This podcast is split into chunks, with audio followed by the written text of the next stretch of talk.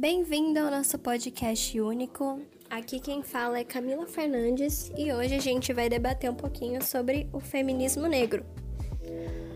Um assunto antigo, porém muito atual. Bom, eu vou começar falando um pouquinho sobre a origem do feminismo, para depois a gente começar a falar sobre a pauta do feminismo negro. O feminismo, ele é um movimento que começou a partir lá do século XIX. E o que antes era somente uma chama acesa, hoje já é um movimento social, político e filosófico que já está abrangendo o mundo inteiro e tem como finalidade principal os direitos iguais entre as mulheres e os homens. Bom, já o feminismo negro se trata do mesmo movimento social, só que é um segmento protagonizado pelas mulheres negras, com o objetivo de trazer visibilidade às suas pautas e reivindicar os seus direitos.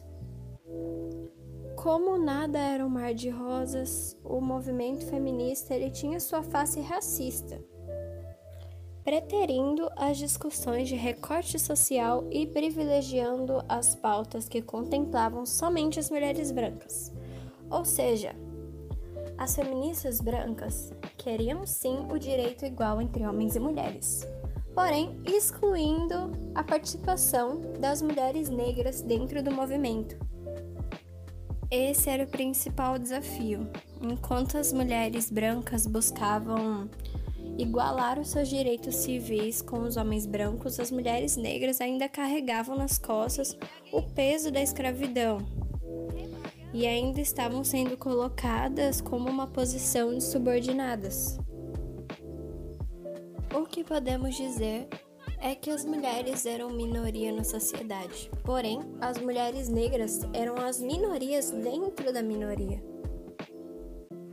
Aqui no Brasil, o feminismo negro se originou no final de 1970.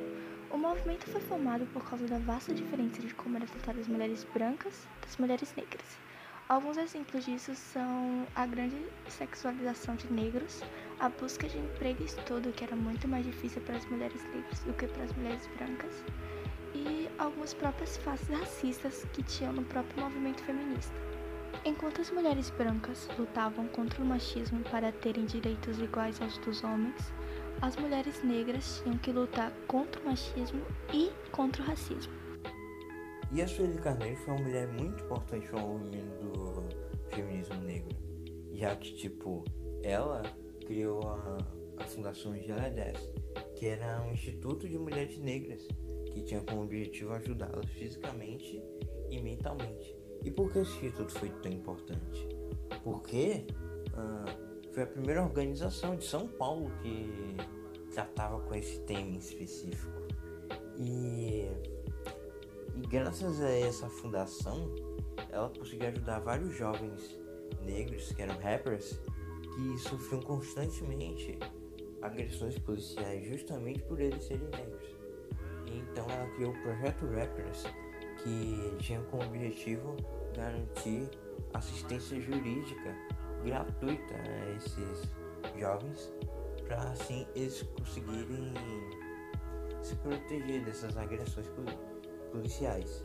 E se não bastasse tudo isso que essa mulher incrível já fez por nós, ela ainda já escreveu um livro chamado Racismo, Sexismo e Desigualdade Social, que é um livro muito bom, que trabalha muito com a crítica dos comportamentos humanos e como vem superando aos poucos a desigualdade criada pela discriminação racial. Ela fazia diversas palestras com o objetivo de falar e ensinar não só sobre sua cultura, mas também resgatar origens e tradições do seu povo. Fez também o povo negro alcançar o orgulho de si mesmo através de dignidade e empoderamento, para superar a condição de exclusão que foi colocada no ponto de vista histórico, social, político e econômico. Agora falando sobre algumas referências, temos Lélia Gonçalves, que foi uma referência não só para a luta negra, mas também para toda a luta feminista do Brasil. Ela foi militante negra e feminista e foi responsável em introduzir o debate sobre racismo em algumas universidades brasileiras, além de também ter dado importância à palavra negra brasileira em fóruns internacionais contra o racismo. Continuando com o tema das heroínas negras, eu vou falar um pouco das ações sociais das mulheres negras. A liderança das mulheres negras vem crescendo muito, principalmente na pauta de direitos humanos, direcionada às peculiaridades das mulheres negras. Só que muitas vezes esses trabalhos são deixados em segundo plano pelos homens, inclusive pelos homens negros. Muitas vezes o feminismo considera é, o sexismo maior que o racismo e prega que todas passam pela mesma pressão dos homens. Essa não compreensão das peculiaridades das mulheres negras pelas ativistas de outras vertentes do feminismo vem acontecendo há muito tempo, e um exemplo disso é o movimento das sufragistas. Poucas vezes essas manifestações eram lideradas por mulheres brancas de classe média alta, porque elas não levavam em conta a luta contra o racismo faltava a união de todas as mulheres, porque além do sufrágio e da independência feminina, as mulheres negras e as mais pobres também reivindicavam melhores condições de trabalho. Atualmente, essa desigualdade continua, né? A atividade do feminismo brancocêntrico ainda socializa as desigualdades apenas por questões de gênero, sem olhar para cada grupo de mulheres em particular. Mesmo com esses obstáculos, as mulheres negras se destacam em várias lutas, reivindicando postos de terra que lhes são de direito, trabalhando comunitariamente, é, trabalhando na educação e na área de saúde da população negra. E nesse contexto, percebe-se a necessidade da representatividade da mulher negra dentro da sociedade e uma nova visão e conscientização do que é ser racista e se colocar no lugar do outro. Na mídia atual, as mulheres negras vêm conquistando seu espaço cada vez mais. Podemos ver isso em telenovelas, em comerciais, em séries, onde negras e negros estão começando a ser representados por personagens que fogem do papel de subordinação.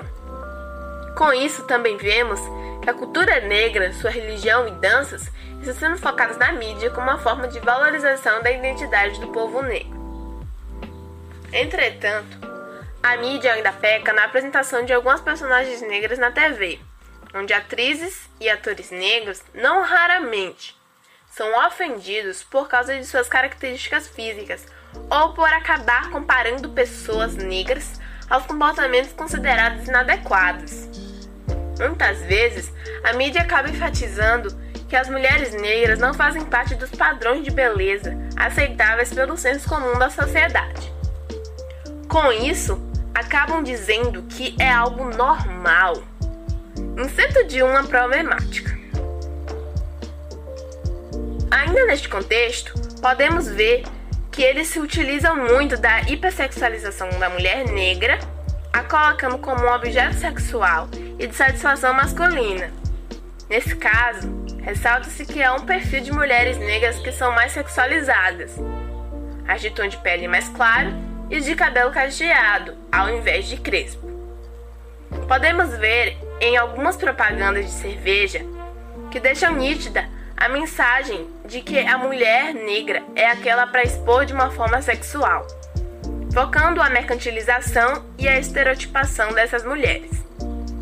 Também há casos de racismo por parte da mídia ao ridicularizar as pessoas negras, como no caso do desrespeito às vestimentas das religiões de origem africana, e do blackface, as associando aos traços físicos e comportamentos exagerados, até gerando piadas que ainda são aceitáveis como entretenimento. Bom, como nós já falamos aqui, a mulher negra tem que lutar ainda mais pelos seus direitos do que mulheres brancas. Isso também pode ser visto no mercado de trabalho. Bom, aqui nós vamos tratar sobre essa questão do mercado de trabalho e as mulheres negras, tudo o que elas têm que enfrentar. Mesmo com a maioria populacional sendo composta por pessoas negras e pardas, os direitos são muito diferentes. É, enquanto 6% dos adultos brancos têm ensino superior, 8% da população negra conclui os estudos em universidade. Essa desigualdade é ainda pior se analisar o caso de mulheres negras, onde 39,8% delas têm que trabalhar em condições precárias. Isso é muito difícil de lidar, até porque elas são as que mais sustentam os lares. e, em contrapartida, são as que possuem essas casas, essas residências, com as menores condições possíveis. Muitas pessoas perguntam se essa diferença no mercado de trabalho não ocorre já que o grau de escolaridade é bem diferente. E a resposta é não. Em parte, essa questão contribui, levando em consideração que apenas 10% de mulheres pretas e pardas concluíram o ensino superior, mas mesmo com o aumento dessa conclusão, muitas mulheres negras ainda não conseguem esse espaço, e essa diferença continua muito grande. A maior taxa de pessoas que recebem remuneração de até um salário mínimo são mulheres negras, que ganham cerca de 500 reais ou acima disso atualmente. Enquanto a média salarial de uma mulher branca é muito superior a isso, embora sejam muito inferiores se comparados com a de um homem branco. E essa questão, além de ser, é, serem elas que mais sofrem com o desemprego, chegando até o dobro se comparado com mulheres brancas, isso ocorre até mesmo em anos de crise, o que mantém essa mesma desigualdade salarial e de desemprego. A questão da inclusão de gênero no contexto do mercado de trabalho é muito delicada, pois mulheres brancas vêm conquistando cada vez mais espaço nele. Entretanto, a mulher negra sofre não só pela sua cor, mas também pelo seu gênero, o que torna ainda mais complicada a conquista por mercado de trabalho. Mulheres negras são julgadas pelo gênero, cor, cabelo e muitas vezes são vistas intelectualmente como inferiores. Assim como Conceição Evaristo, escritora, disse, o imaginário brasileiro, pelo racismo, não concebe reconhecer que as mulheres negras são intelectuais. Essa afirmação está presente até os dias de hoje. Em uma entrevista de emprego, por exemplo, na qual duvidam da capacidade intelectual apenas por fatores físicos relacionados à aparência. E podemos ver que essa questão não se trata apenas de gênero, mas de cor, uma questão racial que repercute desde os tempos da escravidão. As mulheres, de modo geral, sempre foram vistas como perfeitas donas de casa, e em apenas alguns empregos via-se mulheres trabalhando, o que era muito complicado também. Esse processo é ainda mais complexo se compararmos com as mulheres negras, que eram condicionadas a servir as casas de pessoas com serviços de limpeza e organização, cuidar dos filhos, mas só esse tipo de serviço. Com o passar dos anos, essas mesmas mulheres acabaram por não ter uma condição muito boa e nem tantas oportunidades porque o mundo não oferecia essas oportunidades para elas. O que explica essa desigualdade presente atualmente. Com isso, mesmo procurando empregos dos quais possuem capacidade para executar, nível de escolaridade suficientes, diplomas, ainda são vistos como olhares preconceituosos que remetem ao trabalho exercido na casa grande, sendo direcionados a serviços de limpeza e prestação de serviços. E devido a esse fator, que nota-se que 20% das mulheres negras têm apenas esse tipo de emprego, já que sem oportunidades não conseguem o que elas querem, o que elas têm direito de conseguir. Bom, felizmente esse cenário vai mudando aos poucos e percebemos que o número de mulheres negras ocupando cargos de importância tem aumentado gradativamente. E assim, essa luta do feminismo negro continua perdurando até o dia em que esses preconceitos e estereótipos acabem, dando a todas essas mesmas oportunidades. Bom, seguindo essa mesma linha de raciocínio, temos aqui Joselice de Souza, também conhecida como Josi, que é uma historiadora mestrando em educação feminista antirracista. Vamos fazer algumas perguntas para ela sobre o que ela acha dessa luta feminista no contexto do mercado de trabalho. Bom, como sabemos, é, o feminismo negro é um assunto muito importante. Então, o que te levou a estudar esse assunto que é tão importante, que é o feminismo negro, e lutar por essa causa? Bom dia a todas e todos. De antemão, eu gostaria de agradecer pelo, pelo convite, que para mim é uma oportunidade de falar e de, de discutir algo que está presente no nosso dia a dia, algo que me atravessa como mulher negra, professora, ativista e que se faz necessário a gente abordar, trazer isso para a pauta nacional, até porque uma mudança na sociedade, né? novos marcos civilizatórios para nosso país só vai se dar a partir do momento que a gente olhar muito profundamente com muita seriedade para essa questão da mulher negra na sociedade, o lugar que elas têm ocupado e como a gente pode mudar essa situação para que outras mudanças aconteçam estruturalmente. Então, é, agradeço e também parabenizo pela, pela equipe, pela iniciativa, muito bacana. Então, você me perguntou com relação a quando eu me tornei uma feminista negra, né, feminista interseccional, como o feminismo passou a fazer parte da minha vida. Eu poderia dizer que, embora eu não soubesse nomear, embora eu não soubesse é, porquê, mas eu diria que há muito tempo, desde a minha adolescência, algumas questões já me inquietavam eu já percebia que algo é, diferente, específico, me atravessava, atravessava minha trajetória, a trajetória das mulheres da minha família, né? Embora eu percebesse que todas as mulheres, de modo geral, né, é, tivessem algumas dificuldades e algum tipo de opressão ali sobre suas vidas, mas em se tratando da mulher negra, eu percebia que era algo ainda mais específico, né? Porque, como você já falou, é a questão de gênero e raça que se intercruzam e nos impactam de modo muito peculiar. Né? Isso sem falar a questão de classe também. Né? A desigualdade capitalista incide também e produz aí, junto com o racismo sexismo, um tipo muito específico de, de impacto, de preconceito em relação às mulheres negras.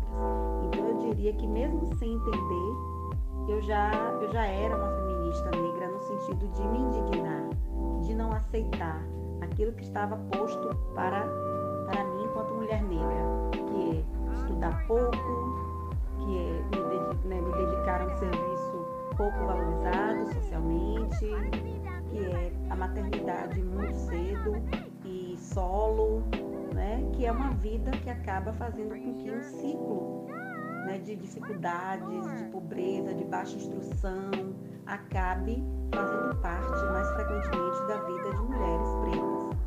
Então, desde muito cedo eu já me indignava, eu já não aceitava. Então, obviamente que uma trajetória individual, solitária. Eu, eu sabia que algo acontecia, mas eu não falava e ouvia muito se falar a respeito. Né? Então, quando eu fui estudar, quando eu fui fazer a graduação na universidade, né, é, infelizmente também foi um momento em que essa questão da mulher negra, né, o olhar mais específico para a mulher negra não era algo tão ainda é, pensado, tão específico. Então eu saio da graduação com essa lacuna, com, essa, com esse vazio de que algo eu precisava compreender melhor. Né? E, então esse processo mesmo no ativismo, né, me tornando uma militante do feminismo negro, é bem mais recente. E tem a ver com esse olhar cansado de ver sempre as mesmas coisas, de ver minhas alunas da escola pública tendo que deixar os estudos, ou trabalhando como empregadas domésticas e babás, ou sendo mais atingida pela violência doméstica, vendo também isso na trajetória Até a minha também, né? Mesmo tido, tendo tido o privilégio de estudar, eu percebo, percebo que algumas coisas é, foram mais difíceis de conquistar, são ainda, né? A gente sabe que tem aí um preconceito que nos incide em todos os campos, desde o campo é, profissional até o campo intelectual, até o campo afetivo, né? e obviamente que eu também fui e sou atingida por esse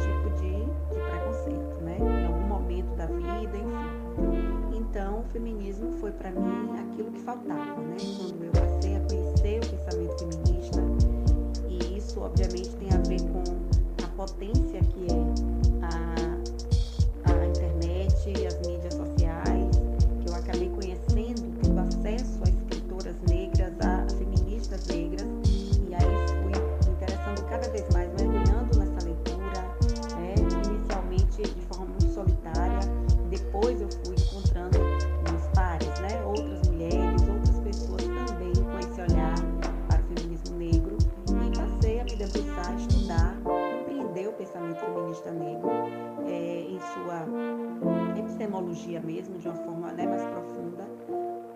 pudesse é, utilizar essa ferramenta analítica né, no campo intelectual e também na minha vida social.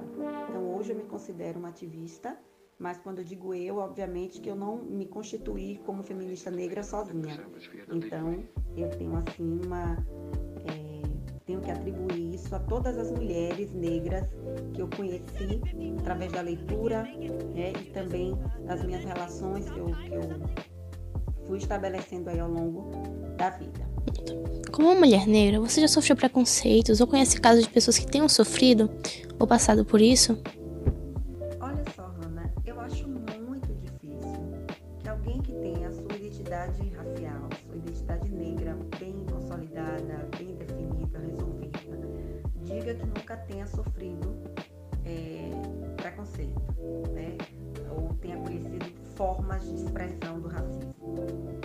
Até porque o racismo não é, como muita gente pensa, apenas aquela forma evidenciada, violenta, que nos causa indignação nos noticiários, né, como a gente viu aí recentemente nos Estados Unidos e aqui no Brasil também muitos casos que como foram flagrados por uma, por uma câmera, aí as pessoas visualizam ali com muita clareza o racismo. Mas o racismo também se dá de forma sutil. É um olhar que lhe acompanha numa loja. Ou quando você está eh, num lugar de entretenimento, passando férias, e é confundido com, uma, com alguém que trabalha ali naquele espaço e alguém vem te pedir informação. Então ele acontece de várias formas. E obviamente que eu já assim passei por situações assim e continuo passando, embora eu tenha hoje muito mais é, ferramentas para lidar com isso, né? Para me posicionar. Mas eu gosto também da gente discutir não só desse racismo que se dá no nível interpessoal, né? Que individualiza.